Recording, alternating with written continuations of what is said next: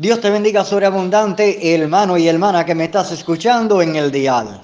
Que la gloria del Señor sobreabunde sobre tu vida y desde Cuba un ferviente abrazo tengas a la distancia. Es tu hermano y amigo Yasmani Machado desde Vida Esperanza Estéreo, la voz que se oye, la voz que se escucha.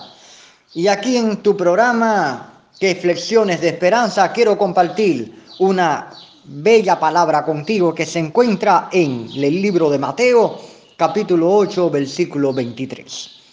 Y dice así, y entrando él en la barca, sus discípulos le siguieron. Y aquí que se levantó en el mar una tempestad tan grande que las olas cubrían la barca, pero él dormía. Y vinieron sus discípulos y le despertaron diciendo, Señor, Señor, sálvanos que perecemos. Y él les dijo, ¿por qué teméis hombres de poca fe? Entonces levantándose, reprendió a los vientos y al mar, y se hizo grande bonanza. Y los hombres se maravillaron, diciendo, ¿qué hombre es este que aún los vientos y el mar le obedecen? Padre, hemos leído tu palabra y te agradecemos por tu fidelidad y porque tú eres fiel y porque para siempre es tu misericordia. Gracias Señor. Amén y amén. ¿Cuánta tempestad vivimos alrededor tú y yo, amigo y amiga? En un mundo totalmente convulso. Encendemos la tele y que vemos terremotos, huracanes, maremotos, volcanes, desafíos por todos los lados, un COVID-19 que abarca el mundo entero, una enfermedad contagiosa tocando a la puerta y aún en diferentes partes del mundo también se oye que se ha levantado otra vez el H1N1 como una gripe viral. Nuevas pandemias, nuevos problemas, nuevas circunstancias en este mundo tan colapsado y lleno de pecado.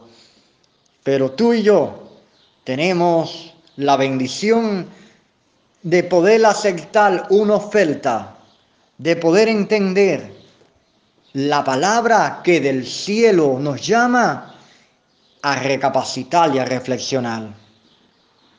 Una tempestad que tiene su solución, una tempestad que si oyes la voz de Dios, si entiendes la voz de Dios y te haces llevar por la voz del Señor, entonces podrás encontrar una solución a tu tempestad.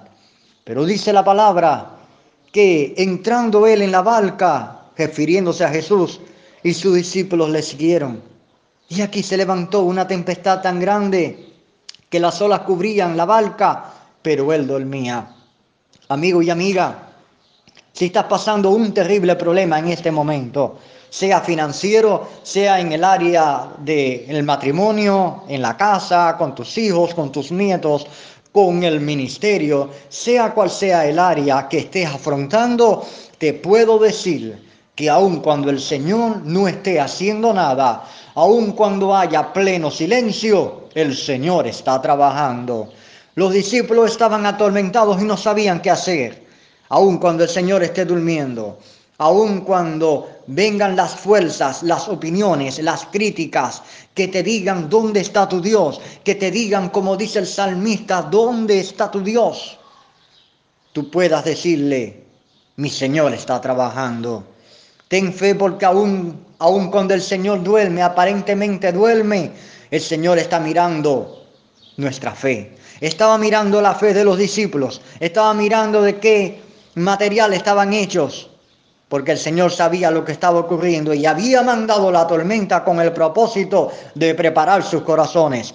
Estaba preparándolos para que ellos pudieran ir a un grado mayor de fe. Estaba preparándolos para que ellos fueran a un grado mayor de bendición. Lo estaba preparando, pero aún todavía no estaban preparados.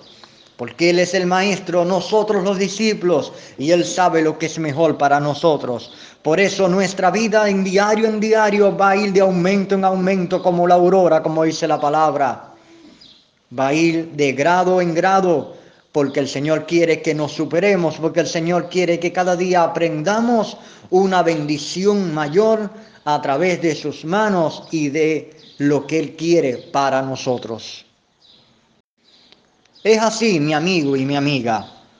Había una tempestad grande y el Señor estaba viendo cuál era la actitud. ¿Qué actitud asumimos tú y yo en medio de la tempestad? ¿Una actitud de derrota o una actitud de conquista?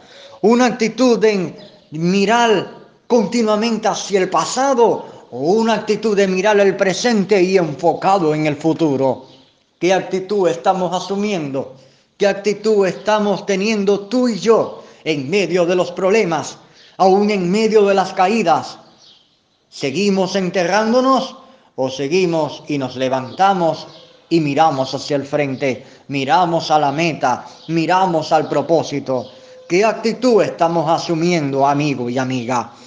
Pero más adelante, más adelante en la palabra, y vinieron sus discípulos y le despertaron diciendo, Señor, sálvanos, que perecemos.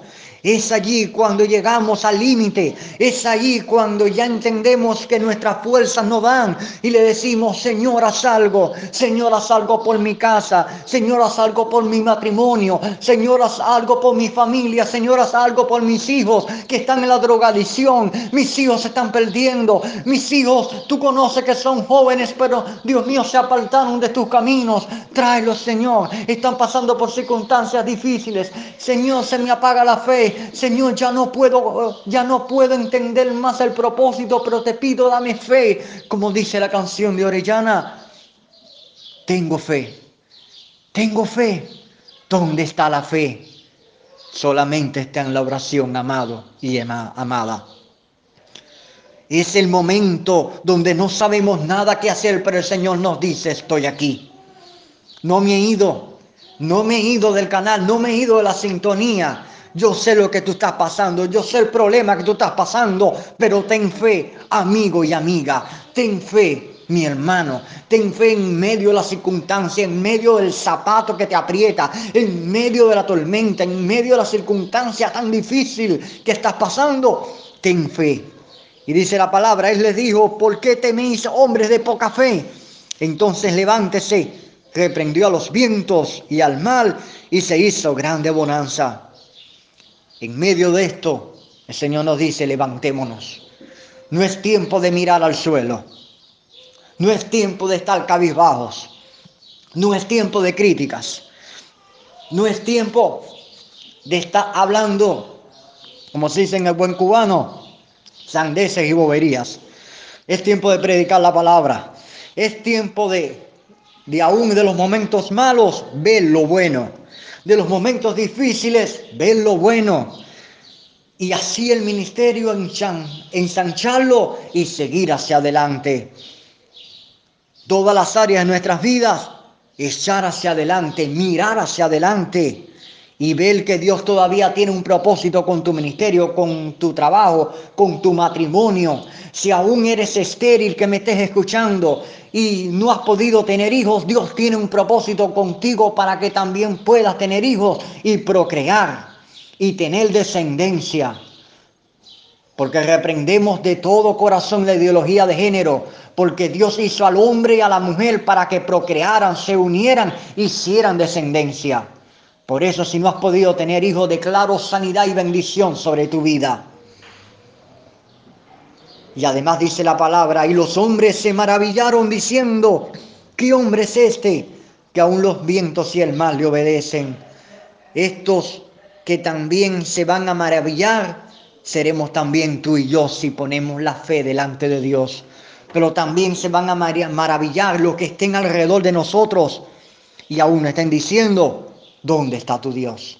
Así que mi amado y, amiga, mi hermano amado, Dios está a la puerta tocando y diciéndonos dónde está nuestra fe. Dios te bendiga sobreabundante y que la gloria del Señor sobreabunde sobre tu vida.